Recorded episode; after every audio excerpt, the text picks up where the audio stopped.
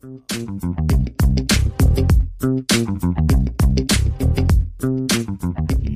ihr Schnecken. Herzlich willkommen zu Beziehungsweise Unverblümt, der Poli-Podcast. Kurz am Ausrasten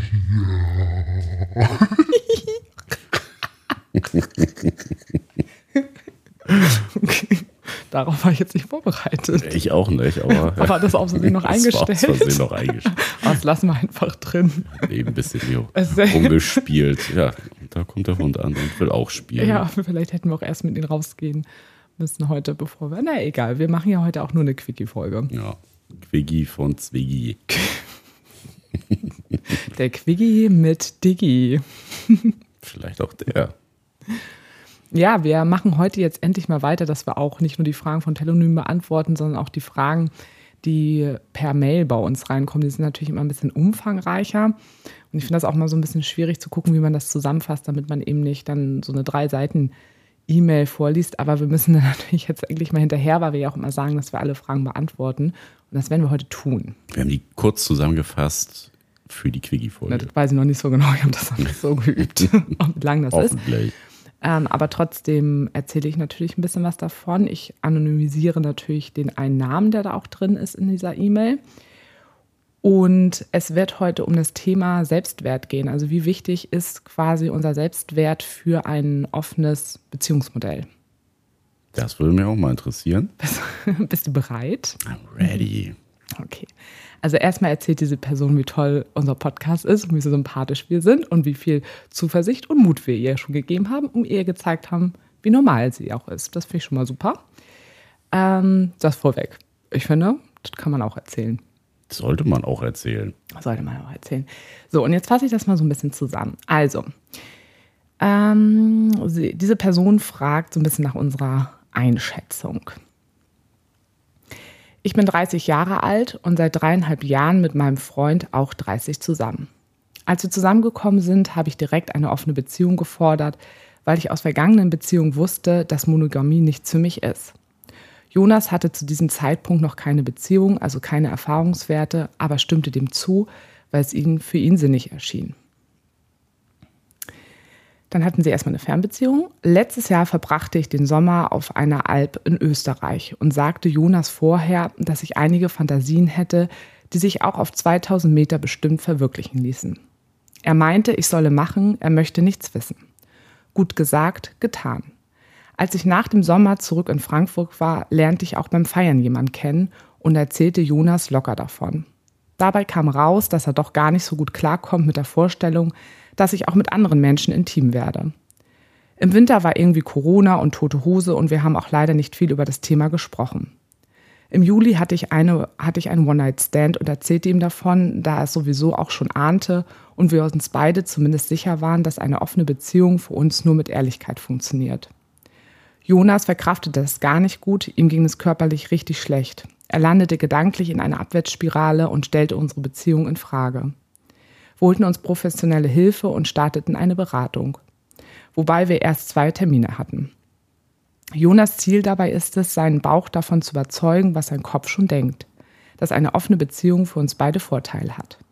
Und wir haben zusammen festgestellt, dass unsere Beziehung enden wird, sollten wir herausfinden, dass Jonas Bauchgefühl vielleicht doch stärker bzw. seine eigentliche Wahrheit ist und Monogamie für ihn einfach besser passt. So, nun hat Jonas festgestellt, dass es ihm mental aktuell gar nicht gut geht und er einige Traumata noch bearbeiten müsste, die in seinem Selbstwert sehr einschränken. Er möchte eine Therapie machen, hat auch schon einen Termin für ein Erstgespräch. Die Paarberatung rückt erstmal in den Hintergrund. Ich hingegen fühle mich so gut wie nie und hinterfrage auch endlich nicht mehr, ob mir was, ob was mit mir nicht stimmt, weil ich gerne Sex mit anderen und mehreren Menschen haben würde. Ich war immer der Meinung, Jonas und ich bekommen das hin, weil alles, was in Jonas Kopf gegen offen spricht, sich ja wohl bearbeiten ließe und nur ein Ego- bzw. ein Selbstwertproblem wäre. Mittlerweile frage ich mich aber, ob dieser Gedanke nicht zu naiv optimistisch war. Immerhin gibt es viele Menschen, die auf Monogamie schwören. Was glaubt ihr, sind die größten charakterlichen Voraussetzungen für eine offene bzw. eine Polybeziehung? Ist es nicht unter anderem das Selbstwertgefühl oder gibt es die gar nicht? Ich weiß nicht, wie lange ich noch Geduld haben kann und habe Angst, dass, meine, dass mein Warten sich nicht lohnt, sozusagen, Und dass dieser Gedanke irgendwie auch fies ist, als würde ich Jonas nicht genug lieben. Ja, erstmal äh, ganz lieben Dank fürs Teilen dieser Geschichte. Ist jetzt auch schon ein bisschen das, länger her, ne? Würde ähm, mich jetzt auch mal interessieren, wie es jetzt aussieht. Das war im Oktober. Ups. Ja, wir hängen ja. halt ein bisschen auch äh, hinterher mit manchen Sachen. Ja. Aber finde ich total spannend. Mhm, auch, auch, ja, quasi ja die Zwickmühle, in der sie sich denn ja befindet. So, was mache ich jetzt aus der Erkenntnis? Ne, das ist ja auch eine echt, ja, ein, ein großes Ding bei denen irgendwie. Und das, was ich so auch rausgehört habe, ist ja, dass ihr Bedürfnis ja schon auch recht präsent ist und ähm, ja, ganz, ganz verzwickt irgendwie. Also so pauschal schwierig zu sagen, was man da, was man da auch so raten, raten würde. Dafür kennt man natürlich die Beziehung nicht gut genug oder weiß auch gar nicht, wie, wie die so zueinander stehen. Was haben die vielleicht auch schon für Krisen durchgemacht und ähm, was was da so der Träger gerade, der, der da auch diesen Ansporn weitertreibt, das weiterzumachen. Ich nenne sie jetzt mal Lisa. Also, liebe Lisa, ich finde das auf jeden Fall auch, genauso wie Nick das jetzt eben gerade gesagt hast, schon mal auch irgendwo total mutig, dass ihr quasi das so weit auch schon rausgearbeitet habt und auch schon so weit seid, dass ihr auch so ehrlich zueinander seid, dass ihr sagt, okay, es gibt quasi nur noch, also ein Weg für euch beide, weil es sonst, also so wie ich das auch verstanden habe, klar wäre, dass du, Lisa, zu sehr auf deine Bedürfnisse verzichten müsstest und vielleicht dann auch gar nicht äh, glücklich in so einer Form von Beziehung sein könntest. Und auf der anderen Seite, dass Jonas das Konzept vielleicht auch interessant findet, aber wie gesagt, super stark einfach im Moment mit eigenen Ängsten, mit eigenen Traumatageschichten konfrontiert wird. Und das ist natürlich erstmal ähm, das ist ein Problem, würde ich erstmal so sagen, was auf jeden Fall da ist. Grundsätzlich ist es ja aber gut, dass die Themen jetzt auch aufgedeckt ja. sind und man damit arbeiten kann. Also ist natürlich eine Frage der eigenen äh, Strukturierung, wie man das dann gemeinsam gut angehen kann. Also, dass das so eine, so eine Pattsituation ist, würde ich jetzt zum Beispiel nicht sagen. Aber es ist natürlich wichtig, da jetzt in den Austausch zu gehen, wer wer ist, ja, welches Bedürfnis ist für wen am wichtigsten und ähm, wo kann man sich, ja. Treffen, so ein bisschen. Genau. Ja, wo kann man Kompromisse eingehen? Was natürlich ganz wichtig ist, zu wissen, dass also immer der erste Schritt ist natürlich zu sehen, ich habe Themen und es ist total toll, wenn man dann für sich entscheidet, eine Therapie zu machen und an diese Themen ranzugehen. Also das muss man, finde ich, auch sehr anerkennen, auch bei Jonas, dass er diesen Schritt jetzt da auch macht. Gleichzeitig ist es natürlich aber auch wichtig zu wissen, dass nur wenn jemand eine Therapie anfängt, dass man jetzt nicht denken kann, oh ja, cool, in zwei Monaten ist alles tutti, Trauma ist bewältigt, Selbstwert ist äh, 12 von 10 und alles ist gut, sondern dass das natürlich ein ganz, ganz langer Prozess ist. Und Oder ein langer Prozess werden kann, ja, je werden nachdem, kann. wie tief die Traumata liegen ja. und was das auch für ein Thema ist, was, was ihn da beschäftigt. Also es ist ja die eine Sache, das denn zu wissen, dieses Bewusstsein dafür zu haben, aber die andere Sache, wie, ja, wie man selber intrinsisch da dann auch rankommt. Ne? Sicherlich jemand, der Therapieerfahrung schon hat, der wird ein bisschen leichteren Zugang da zu sich und seiner inneren Welt haben. Aber kann natürlich auch ja gar nicht so was Tiefliegendes sein, dass das in Anführungszeichen relativ schnell in einem Jahr oder zwei Jahren mhm. irgendwie aufgeräumt ist, das Thema. Und insgesamt kann man natürlich erstmal sagen, weil die Lisa hat ja jetzt auch ganz konkret zum Thema Selbstwert gefragt, weil das ja auch ein großes Thema ist und das geht ja auch immer wieder auch öfters damit einfach einher. Und ähm, als erstes könnt ihr vielleicht auch nochmal selber so ein bisschen auch besprechen, um auch zu gucken, auf welchen Ebenen ist quasi, also welche Ebenen des Selbstwertes sind irgendwie auch so ein bisschen angegriffen, beziehungsweise ähm, in welchen Bereichen des Lebens. Und ähm, ich weiß jetzt nicht, inwieweit Jonas auch weiterhin auch aufgestellt ist, was auch so Arbeit angeht und Freizeit angeht. Das sind ja auch ähm, Bereiche, worüber man selbst, man den Selbstwert eben auch definiert. Aber eben ein ganz großer Bereich ist natürlich auch Beziehung und ähm, eben, dass der ganze Blick auf sich selber und der scheint ja auf jeden Fall betroffen zu sein. Und dann ist natürlich so ein bisschen so die Frage, auf, auf welchen Ebenen, also wenn wir uns das Thema Selbstwert anschauen, befinden wir uns ja immer auf den, den vier Säulen des Selbstwertes, also der Selbstakzeptanz, Selbstvertrauen, die soziale Kompetenz und ähm, das soziale Netz.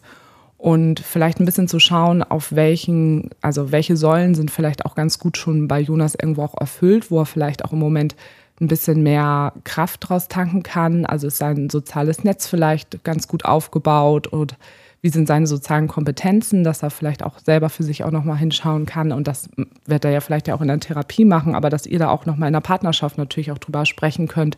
Was siehst du vielleicht auch in ihm, wo er auch, wo sein Selbstwert vielleicht auch ganz schon sehr stark irgendwo auch ist, damit er sich da selber auch mit dir zusammen auch drin stärken kann.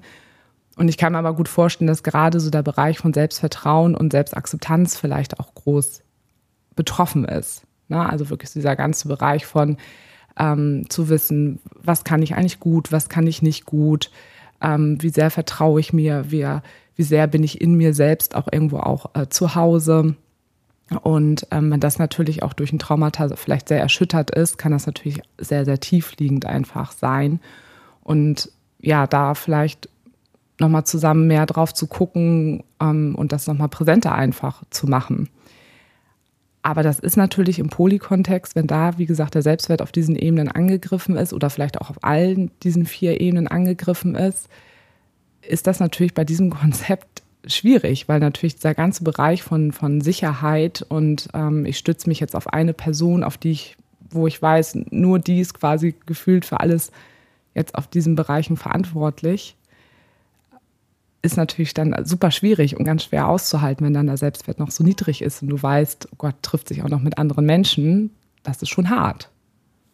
Ich glaube, das, also das ist auch eine der, der häufigsten Fragen, die wir so gestellt bekommen haben. Auch in der letzten Zeit haben wir häufig wieder die Frage gestellt bekommen, ah ja, und wir versuchen es jetzt gerade uns zu öffnen. Und ich habe damit totale Bauchschmerzen, dass äh, mein Partner, meine Partnerin sich gerade mit jemandem trifft. Und das ist natürlich auch ein Bereich, da Selbstbewusstsein und Selbstwert aufzubauen.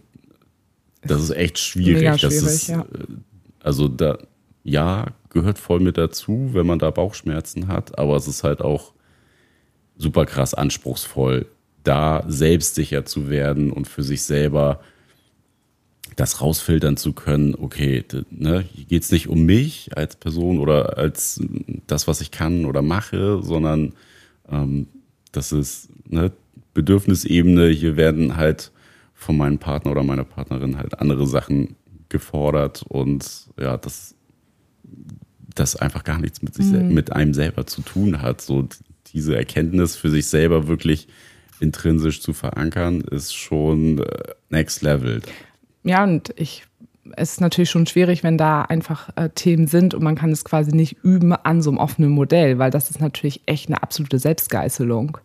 Voll. Also das da wirst du dir einfach die ganze Zeit im Gedankenkarussell richtig die Platte machen und ja, das weiß ich nicht, also ja, was heißt nicht förderlich? Ne? Auf jeden Fall auf der einen Seite nicht förderlich, aber man kann sich ja auch selber herausfordern, würde ja auch also kein falscher Weg sein, mhm. aber man muss da wirklich echt richtig scharfsinnig gucken, wo sind meine Grenze und was. Ja, und das kannst du ja in dem Moment ja noch nicht, ne? Vereinbaren. Also du kannst ja meistens, also wenn dein Selbstwert da noch nicht so groß ist, kannst du ja deine Grenzen noch nicht so, so definieren. Das ist so ein bisschen so, als würdest du sagen, cool, ich möchte anfangen mit Skifahren und hast aber ein gebrochenes Bein und sagst, ich lerne jetzt Skifahren mit gebrochenem Bein. Nee, aber das meinte ich ja mit, da musst du halt scharfsinnig sein und auf deine Sachen gucken. Und wenn du weißt, dass das dein Thema ist, ja. dann halt eher lieber auch einen Schritt zurück machen, als da zu weit vorzupreschen und deine eigene Grenze zu schmeißen. Ja, und dann eben denken, ich muss das jetzt einfach irgendwo durchhalten. Ja, oder genau, muss ich jetzt, ne, tut irgendwie kurz weh und muss ich aushalten, so, aber dass da ja auch das Gespräch super wichtig ist, ne, um überhaupt auch dieses Vertrauen in sich selbst zu bekommen, so, ey, okay, worum geht es jetzt hier eigentlich wirklich? Ne? Kann ich das für mich annehmen oder nicht? Und daraus dann seine Schlüsse zu ziehen. Mhm.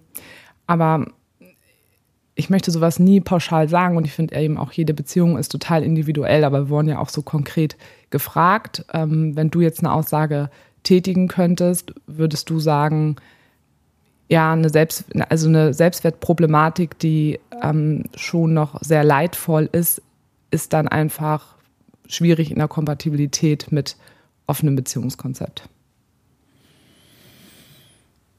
Also, ich würde, also, ich würde schon sagen, dass das ein Genickbruch sein kann für die Beziehung, weil wenn wir das jetzt nochmal ganz klein runterbrechen, ist es natürlich, also irgendeiner wird, wird den kürzeren ziehen. Entweder Jonas mit seinen Themen, weil er auch gar nicht die Möglichkeit hat, da schnell genug irgendwie das auflösen zu können.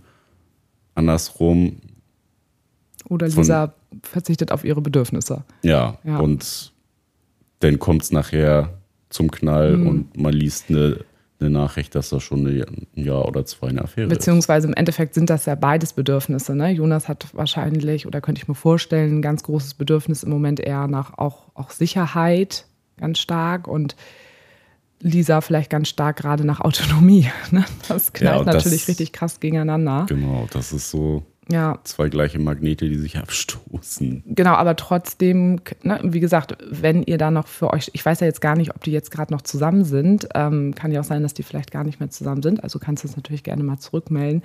Also entweder, ähm, also es gibt natürlich die Möglichkeit, dass ihr euch das wirklich bewusst macht, dass es einfach sehr, sehr, also zwei Bedürfnisse sind, die sehr konträr zueinander äh, sind oder gegeneinander knallen und sich dann abstoßen, in der, quasi im Verhalten dann auch aber dass ihr euch die erstmal bewusst macht, dass ihr erstmal akzeptiert, dass das dann so ist und dann vielleicht zu gucken, wie wirklich in Minischritten ihr euch ganz, ganz bisschen aufeinander zubewegen könnt und schauen könnt, ob das vielleicht erstmal für eine gewisse Zeit, ihr sagt, okay, so können wir das eine Zeit lang vielleicht erstmal ähm, halten, wo dann aber klar ist, dass jetzt nicht nur er oder sie das komplette Bedürfnis erfüllt hat, sondern jeder muss sich sozusagen ein bisschen aufeinander zubewegen.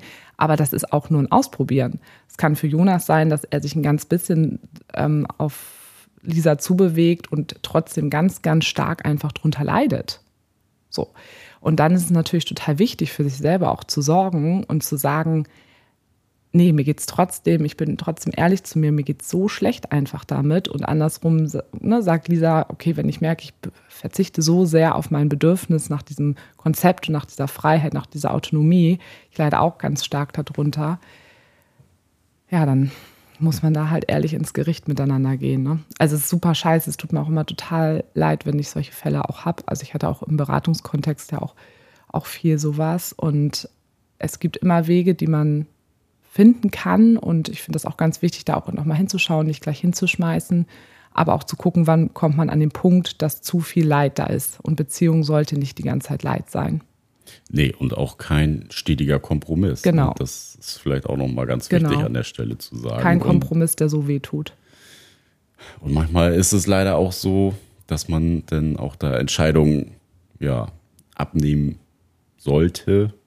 Also nicht muss. Also es ist ja auch hat ja auch was von anmaßendem Verhalten. Also wenn ich, ne, da muss jeder ja für sich selber eigenverantwortlich sein und äh, auch sagen können, so, ey, das tut mir nicht gut und dann äh, muss man das halt irgendwie so sein lassen. Aber da aus, ja, ja, schwierig. Ja, das ist einfach blöd. Aber wir waren ja damals auch in der Situation.